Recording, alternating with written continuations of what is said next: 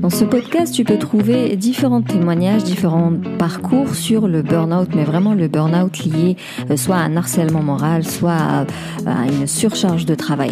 Cet épisode est différent parce que euh, Louise de Instant de Louise va nous parler de son bore-out, c'est-à-dire de l'ennui et du désintérêt total dans son travail. Mais on parlera aussi de ses routines tricot qui lui permettent justement de se poser, de se détendre et de prendre soin d'elle. Bienvenue au Café des Burnies, le podcast qui prend soin des nanas en burn-out. Je m'appelle Sarah, je suis infirmière naturopathe et ma mission est de t'aider à déculpabiliser, à sortir de ton isolement pour recharger tes batteries et être épanouie. Chaque semaine, que ce soit en solo ou avec une nana inspirante, on parlera dévalorisation, échec, fatigue, stress, mésestime, mais aussi résilience, espoir, reconversion et surtout trichothérapie. Dans le descriptif de l'épisode, tu trouveras un lien qui te permettra de réserver ton appel diagnostic. C'est un appel pendant lequel on va discuter. Moi, ça me permettra de poser des questions, de cerner ta situation, voir où ce que tu en es et voir si je peux t'aider. Si je peux le faire, bah, je t'explique comment. Sinon, je t'oriente vers d'autres solutions qui euh, euh, me paraissent plus pertinentes. C'est un appel sans engagement. Euh, ce n'est pas un guet-apens non plus. Si tu veux avoir des infos sur mon accompagnement euh, et même sans prix, tu peux juste aller sur mon site, tu trouveras ces informations. L'appel, il est vraiment là pour nous permettre de discuter, de voir si le feeling passe et surtout si ça vaut la peine de le prendre cet accompagnement.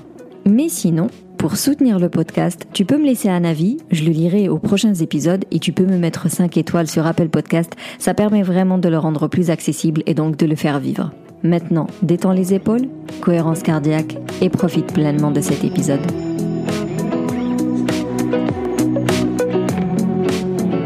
Bonjour, je m'appelle Louise et euh, je suis ingénieure forestier de formation.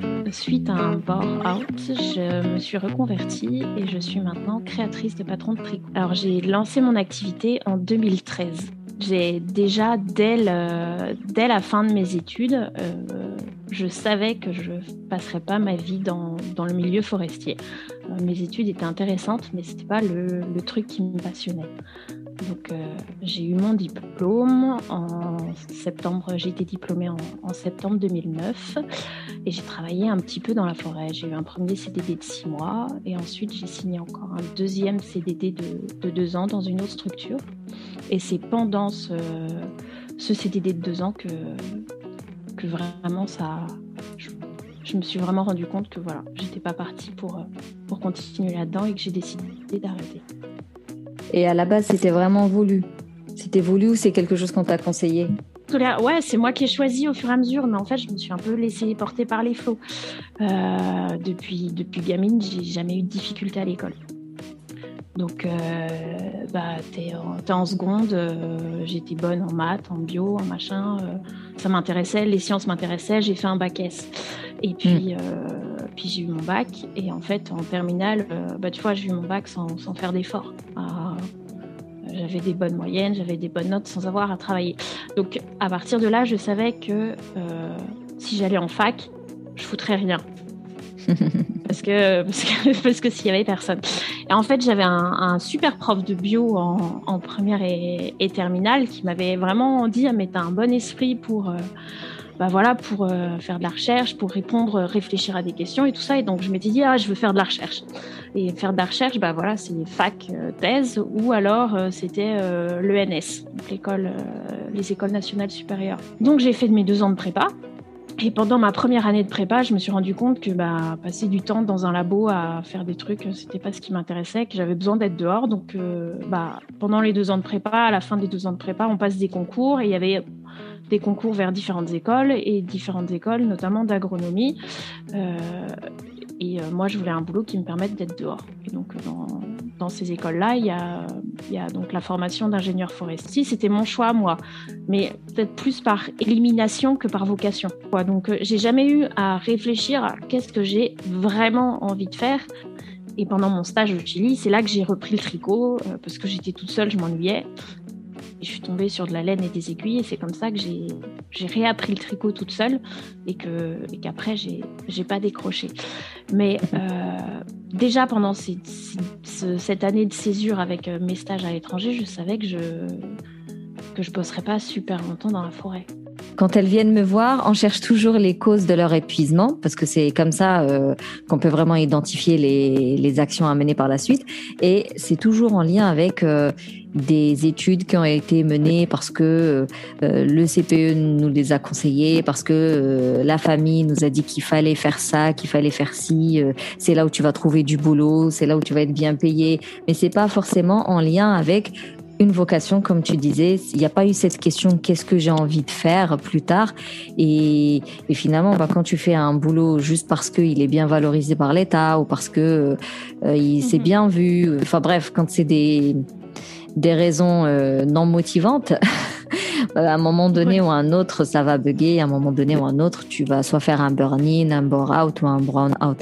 Et d'ailleurs, du coup, on va euh, parler un peu de ton cas euh, plus précisément, qui n'était pas un burn-out, mais plutôt un bore-out, parce que finalement, tu n'étais pas surmené par le travail. C'est le travail en lui-même que tu n'appréciais pas. C'était, euh, oui, moi, j'y trouvais pas mon compte et clairement, euh, mon tricot qui m'attendait à la maison le soir était vachement plus intéressant que ce que je pouvais faire dans la journée. Donc, euh, non, moi, j'y trouvais pas mon compte, mais en fait, dès la, même avant la fin de mes études et avant d'obtenir mon diplôme, tu vois, c'est ce que je disais, clairement, à cette époque-là, déjà, je me disais, mais est-ce que j'ai envie de travailler là-dedans? Qu'est-ce que je pourrais faire d'autre? Il a fallu cinq ans avant que je décide de de me réorienter. Qu'est-ce qui faisait dans ton quotidien qui te disait que voilà, t'en as marre, t'as vraiment pas envie de faire ça? Mais clairement, j'étais pas motivée pour y aller. Puis la journée sur place, j'étais pas. Euh, oui, non, j'étais pas motivée. Si je pouvais trouver un prétexte pour faire autre chose, je faisais autre chose. De, de, ouais, juste d'avoir envie de rentrer chez moi et de, et de, et de prendre mon tricot. Parce que vraiment, à cette époque-là, j'étais. Ah, bah, puis je suis toujours, mais accro à mon tricot et c'est le truc qui me qui me motivait en fait à tenir ma journée, à me dire bah, ce soir euh, j'ai mes aiguilles euh, qui m'attendent et, j'y suis quoi. Donc c'était vraiment le truc qui m'a qui m'a fait tenir à ce moment-là.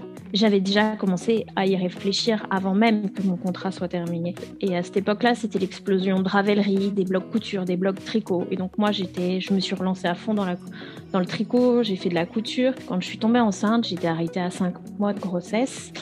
Euh, bah, pendant déjà toute cette période-là, euh, j'avais calculé que quand j'accouchais, j'avais mon congé parental qui allait jusqu'au temps et que mon euh, et que c'était la fin de mon contrat. Donc mm. déjà dès mon premier arrêt de grosse pendant ma grossesse, je m'étais déjà dit bah ça y est, j'ai pas envie de retourner bosser dans la forêt. Je pense que chaque personne a des a des situations différentes et moi bah, ce qui m'a permis et m'a aidé à me dire bah, parce que mon mari a bien vu pendant, toute, euh, pendant mon CDD de deux ans, bah, jusqu'à ce que je sois arrêtée, euh, il a vu mon état se, dégrader. Il se rendait bien compte que ce que je faisais la journée, ça me plaisait pas. Et que voilà. Donc ça, le fait qu'il soit là et qu'il me soutienne dans cette décision-là de euh, bah, d'arrêter de travailler dans le milieu forestier et de me réorienter sur ma création d'entreprise, designer tricot. Le fait d'avoir et bah, D'avoir ce soutien-là m'a aidé aussi. Et du coup, aujourd'hui, ça fait donc huit ans que tu crées des patrons de tricot. Tu as un site dans lequel il y a plein de tutos. D'ailleurs, pour toutes celles qui veulent apprendre le tricot, franchement, je vous renvoie vers. Euh, de toute façon, je mettrai le, ton site dans le descriptif de l'épisode.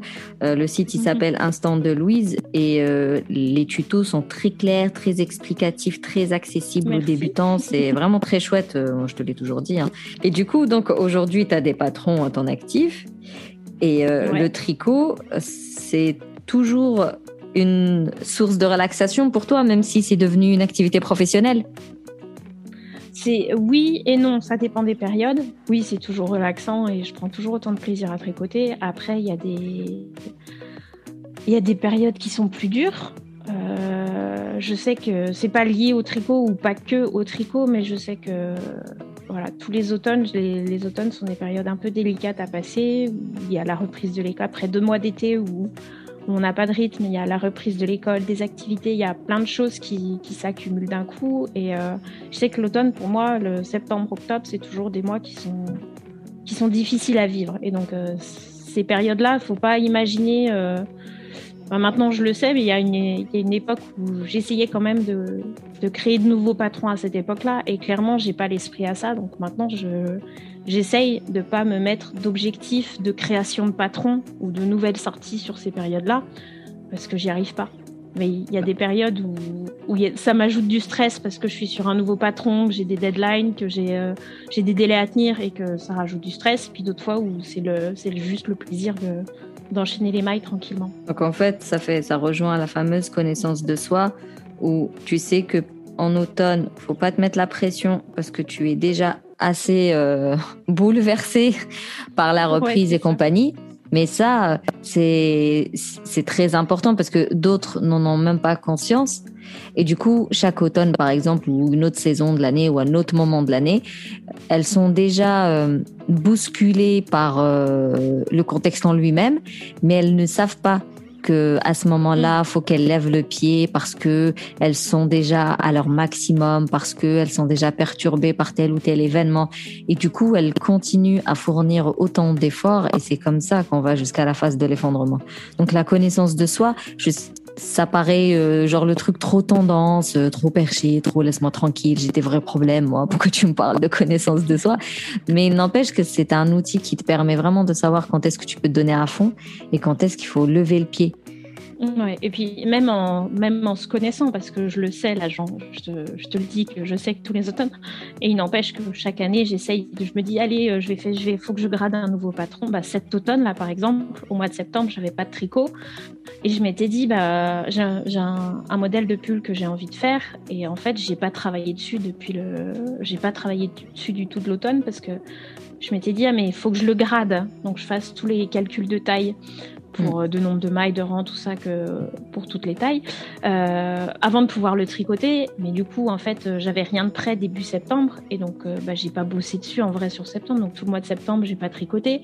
Et c'est début octobre que je me suis dit non mais Louise, t'as pas tricoté du mois. Et en fait, moi je le sentais que tu vois, bah tu, tu, tournes en rond, tu machin, et puis en fait ça ça, ça marche pas quoi. Il y avait un truc qui qui cliquait pas, qui manquait.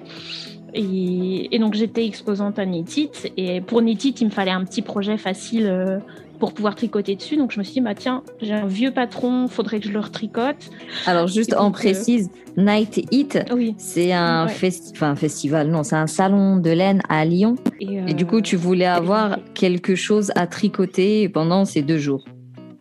Voilà, bah, en fait j'étais exposante, donc j'avais mon stand et je voulais avoir un petit projet facile. Et donc c'est là mm. que j'ai repris mes aiguilles, j'ai acheté ma laine et j'ai monté mes mailles, j'ai tricoté mon bonnet et, euh, et ça m'a relancé en fait sur le truc. il m'a déjà, il m'a fallu plusieurs années avant de, vraiment me rendre compte que, mais oui, Louise, l'automne, c'est une saison difficile pour toi. Déjà de, de mettre le doigt dessus, de le reconnaître et de, de voilà, de mettre les mots dessus. C'est pareil il faut pas imaginer que je vais faire des gradations de la rédaction de patron pendant les 15 jours de, de, vacances. Là, c'est pas bah possible. Donc, il faut que mon patron soit prêt avant. En fait, pour moi, c'est une période fatigante, Noël. Alors, c'est une période qui est super chouette parce qu'il y a quand même quelque chose de magique. J'adore l'hiver, les petites lumières, les décos et tout. C'est un truc euh, que, que j'aime vraiment beaucoup et, et c'est chouette. Mais il y a aussi le fait de se dire, bah, on va passer du temps avec la famille de l'un, puis avec la famille de l'autre, et t'as la route, et t'as machin. Et en fait, c'est euh, c'est super chouette de retrouver tout le monde, mais c'est aussi fatigant. Oui. Et généralement, tu sors de là et, euh, jusqu'après le Nouvel An, en fait. Et tu as toute cette période entre Noël et le Nouvel An où tu revois plein de gens, c'est super chouette et tout. Et en même temps, mais à la fin, t'en sors et tu fais Ah, c'était des vacances. en fait, il faudrait des vacances après les vacances. Il faudrait des vacances. Mais souvent, c'est euh, l'avantage d'être auto-entrepreneur et d'être à mon compte c'est que je gère mon temps comme je veux. Et bon, clairement, euh, si je crée pas de patron, si je communique pas, si je fais rien, euh, au bout d'un moment, j'ai pas de revenus. Bah, bah je, je fais pas de vente et ça marche pas. Mais euh, c'est aussi un avantage, c'est de pouvoir me dire, bah là, tu vois, je sais que l'automne, j'y arrive pas, et bah je lève le pied sur l'entreprise et je fais d'autres choses. Autant être euh, à son compte, et eh bien, t'es à ton compte. C'est-à-dire qu'il n'y a aucune sécurité. Des fois, tu fais des ventes, des fois, t'en fais pas. Donc, des fois, tu as euh, des revenus, entre guillemets, des revenus. Je sais que les gens trouvent les coachs trop chers, mais en fait, euh, si vous aviez une idée de tout ce qu'on paye comme taxes et compagnie, enfin bref, petite parenthèse, pour dire que être entrepreneur, certes, tu as la liberté de choisir tes horaires de travail. Tu peux lever le pied quand tu en as envie, tout ça, mais c'est beaucoup de travail et il y a toute l'insécurité qui va euh, autour en fait. C'est que dans la vie, on peut pas tout avoir. Non, soit tu veux et, avoir. Clairement, le fait que, que mon mari soit là et, et un revenu fixe, ça aide aussi. oui, je suis d'accord. À continuer dans cette. Euh, on serait tous les deux indépendants. Euh, honnêtement, je, bah, on travaillerait pas de bah, j'aborderais pas mon travail et cette, mm. ce besoin de me reposer ou quoi que ce soit, de, de prendre soin de moi ou de prendre du temps pour moi de la même manière, je pense. Bah, il y a des, moi j'en connais hein, des couples, euh, j'en connais des couples entrepreneurs. Euh, donc tous les deux travaillent euh, sur Internet et avec l'insécurité qui va avec. Bah, enfin, mhm. tu vois, c'est après c'est s'adapter en fait. C'est chacun son tour en gros. Donc ils, ils arrivent quand même elle et lui arrivent à avoir du temps pour l'un et pour l'autre et pour les deux, mais euh, c'est un planning, c'est chacun son tour et chacun doit avoir son temps à lui. Et comme tu, tu dis, il y a des personnalités, euh, quand elles passent comme ça dans des groupes, quand elles sont en, dans un contexte de lien social et tout, ça les épuise. Ça veut pas dire que vous êtes nul ou je sais pas quoi, c'est vraiment des traits de personnalité où vous absorbez tellement les émotions des autres et tout ça, que quand tu mhm. passes deux semaines à voir la famille, à taper, discuter tout, ça te lessive et tu as besoin de dormir après. D'autres personnes, elles vont être boosté par euh, le groupe. Donc ça, c'est une histoire de connaissance de soi, encore une fois. Et à partir du moment où tu mhm. sais que voir la famille, ça t'épuise, eh bien, tu as intérêt à caler deux, trois jours de repos juste après, si tu ne veux pas rentrer comme ça euh, en phase de résistance, parce que euh, tu vas fournir des efforts alors qu'en réalité, tu es très, très fatigué. Et pour revenir un peu à ton histoire de tricot, tu sais, tu disais, tu devais grader un patron, donc c'est quelque chose qui nécessite de la réflexion et tout ça, et tu n'arrivais pas à t'y mettre parce que tu manquais de motivation. Du coup, tu as pris un projet beaucoup plus simple où le patron, il était là, où il fallait juste monter tes mailles et tricoter. Et le fait d'avoir pris une action petite et facile à mettre en place, ça t'a motivé pour ensuite attaquer des projets un peu plus compliqués. Je dis souvent que euh, c'est en faisant que euh, la motivation va venir. Ce n'est pas euh, en dormant, ce n'est pas en attendant qu'elle vienne toquer à ta porte. et eh, viens, je t'emmène, on va faire des trucs. Donc c'est il faut en fait se mettre en route et faire quelque chose de très petit, quelque chose de très accessible, de très facile. sans, se fixer de gros objectifs. Voilà. Pas être, ne pas se mettre en échec. Clairement, le, gros objectif d'avoir à grader mon patron pour pouvoir le tricoter, c'est un, un, truc qui me demandait trop de, trop d'espace cerveau que j'avais pas disponible. Mm. non mais c'est ça. Non c'est vraiment ça. Alors que et du coup et du coup le, le, fait de juste me dire bah j'imprime une feuille parce que le patron je l'avais déjà mm. et en fait le fait de me dire bah je le retricote euh, bah du coup je l'ai regradé et je vais le republier et, euh, et ça ouais ça ça a relancé les choses mais il a fallu que je parte d'un truc et clairement l'automne bah là c'était cet automne mais c'est tous les automnes que je devrais être comme ça c'est de me dire euh, d'avoir toujours un projet facile à portée de main qui soit prêt là à côté de moi avant que septembre arrive pour ne hmm. pas me retrouver au mois de septembre euh, sans tricot et à me dire ah mais il faudrait que je grade avant de pouvoir le tricoter. Vraiment ouais, tout ça pour insister sur le fait que quand tu es euh, je parle pour toutes celles qui sont voilà au fond de leur lit euh, tellement qu'elles n'ont plus d'énergie, rien du tout. Ça sert à rien de se dire, vas-y, dès la semaine prochaine, je vais courir pendant 30 minutes tous les jours. Euh, c'est beaucoup trop et tu vas jamais les faire ces 30 minutes et du coup, mm. tu ne vas rien faire du tout. Donc, autant partir sur quelque chose de très petit, très accessible, très facile. Et c'est en faisant ces toutes petites actions que petit à petit, tu pourras attaquer des projets un peu plus ambitieux. Mais c'est clairement en faisant euh, et notamment des activités créatives, parce que l'activité créative, qu'elle soit tricot, couture, dessin, euh, euh, scrapbooking, ça alimente la motivation. Vraiment, ça met beaucoup de, de bien-être en la personne et ça l'aide du coup à avoir un peu plus de sérotonine, un peu plus d'énergie pour attaquer d'autres projets un peu plus costauds. Du coup, aujourd'hui, est-ce que tu as des routines bien précises, toi, pour le tricot, par exemple? Pour la partie vraiment euh, trichothérapie, tu vois, pas la partie professionnelle. Tricot, ouais, tricot plaisir, mais alors clairement, alors j'ai la chance d'avoir, euh, j'habite à la campagne et j'ai une pièce qui est euh, rien qu'à moi. C'est mon bureau atelier et avant de monter tricoter, je me fais toujours un thé. Je me prépare mon plateau, donc j'ai ma théière de thé, ma tasse, un carreau de chocolat, un petit gâteau et je monte ça dans mon atelier et souvent jamais j'allume mes petites lampes. Euh, j'ai des petites, une petite guirlande lumineuse ou une bougie, un truc qui, voilà, avoir une petite lumière douce. Et voilà, j'ai mon canapé, euh, mon thé, mon biscuit et, et je tricote comme ça. Et ça pourrait durer combien de temps cette histoire? Si les enfants viennent pas me voir des heures. Mon mari, il sait que euh, il vient me voir un quart d'heure avant de passer à table en me disant Louise, dans un quart d'heure, on passe à table. Et après, on a une grande cloche en bas de l'escalier et il fait sonner la cloche. Mais il sait que généralement, entre le moment où il fait sonner la cloche et le moment où vraiment je suis à table, il y a 5 à 10 minutes, tu vois. bah voilà quoi. Parce que c'est trop de la drogue, cette histoire de tricot. Mm. ça fait du mais, bien. Mais ceci dit, ça fait du bien. Non, non, ça fait du bien vraiment pour plusieurs choses. Hein. Euh, ça, je te dis, tout ce qui est créativité, ça a été prouvé que ça fait un bien fou à l'esprit euh, malade, entre mm-hmm. guillemets. Et euh, après tout, ça booste aussi la mémoire. Euh, ça soulage certaines douleurs. C'est vraiment euh, un outil thérapeutique euh, à prendre en compte sérieusement. Pour finir, qu'est-ce que tu pourrais dire, tu sais, qu'est-ce que tu pourrais donner comme conseil à une nana du coup épuisée, qu'elle soit en burn-in, en burn-out, en, tu vois, qu'importe, à partir du moment où elle écoute ce podcast et qu'elle est pas bien au quotidien, qu'est-ce que tu pourrais lui donner comme conseil?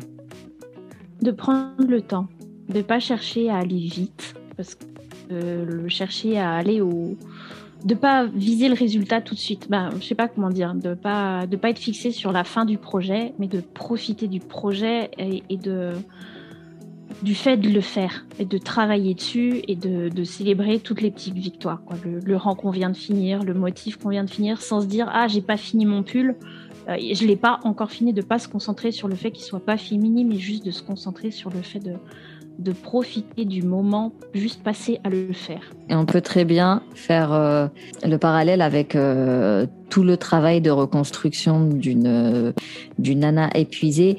C'est certes, tu as en vue l'état désiré, comme ça, ça te permet de savoir mhm. vers où tu veux aller. Donc, euh, par exemple, pour le tricot, bah, c'est le pull. Tu as l'image du patron, euh, enfin, tu as l'image du pull sur le patron. Et eh bien, toi qui es fatigué, tu as, l'image euh, de ton état idéal vers lequel tu as envie de tendre.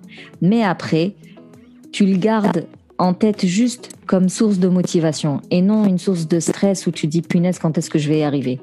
Et d'ici là, tu apprécies chaque étape, euh, chaque défi relevé, chaque étape passée, réussite ou non d'ailleurs, parce que comme dans le tricot, on va apprécier euh, euh, chaque rang et chaque motif. Et des fois, on rate le motif, on rate les mailles, et ben c'est tout, on détricote et on recommence. Mais on apprécie quand même toutes les étapes pour arriver à ce fameux tricot. Et eh bien, toi qui veux te reconstruire après euh, un épuisement, il faut apprécier chaque étape. Et même quand t'en fais une et elle n'est pas réussie, ben c'est pas grave. J'analyse, je recommence. Et après, quand je vais réussir, je vais me dire, ouais, t'as vu, heureusement que j'ai revu le truc, maintenant je sais mieux le faire. Et ne pas être pressé d'y arriver parce que dans tous les cas, ça va mettre du temps de toute façon. Il n'y a personne, euh, il n'y a pas de solution miracle. Euh, ça va mettre du temps, donc autant l'accepter. Bah, Louise, merci beaucoup.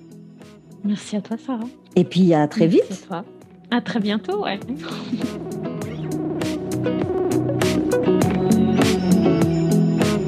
Pour le récap de l'épisode, je dirais qu'un épuisement n'est pas toujours en lien avec une surcharge de boulot, euh, un surmenage, euh, genre je suis débordé, euh, dépassé par les événements.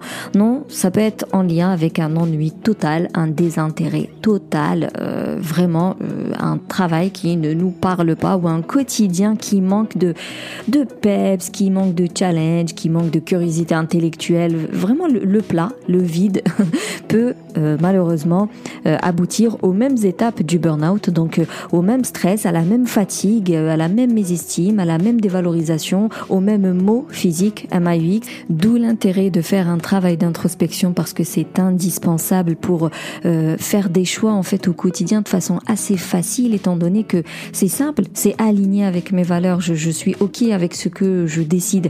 Et en plus ça va te permettre de bien cibler ta voie professionnelle et je dirais même plus que ça, c'est dans quel environnement professionnel je vais me sentir épanouie. C'est-à-dire que des personnes, elles ont besoin de la sécurité, préfèrent être salariées, et donc c'est tout tant pis. Je quitte l'entrepreneuriat pour rejoindre euh, un, un, employeur, alors que d'autres, bien au contraire, elles veulent plus d'autonomie, quitte à risquer cette fameuse insécurité, et là elles vont quitter le salariat pour aller dans l'entrepreneuriat.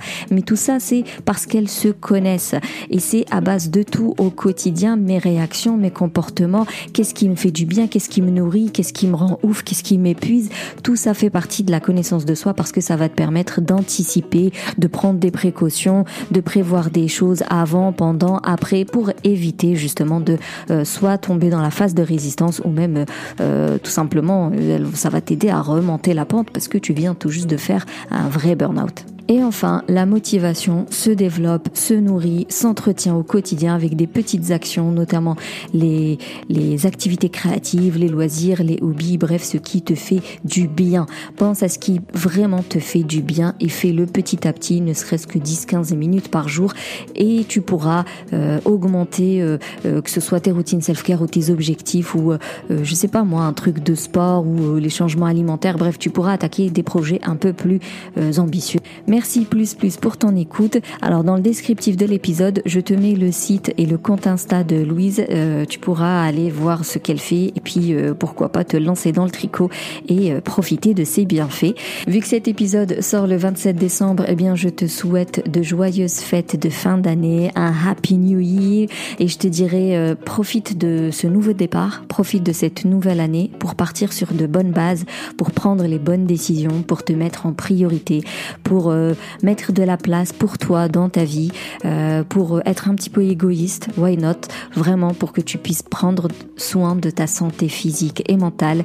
Choisis de te faire aider, c'est beaucoup plus simple, ça va beaucoup plus vite et euh, au moins tu es sûr d'avoir les bonnes fondations, de faire un bon travail et, qu'il est correct, pertinent, intelligent et, voilà, tu vas cesser de tourner en rond et, tu vas aller droit au but et, et tu vas atteindre tes objectifs en te disant que ben, l'année 2022 c'est la euh, je te souhaite vraiment de l'exploiter au maximum. Euh, je te souhaite le meilleur, sachant que ce meilleur-là, euh, il peut être tout simplement de nouvelles routines accessibles, mais qui viennent nourrir ton estime de soi. Dans tous les cas, si tu veux me poser une question, eh bien, tu sais où me trouver. Je répondrai avec grand plaisir. Et d'ici là, bonne année et surtout booste ton feeling good.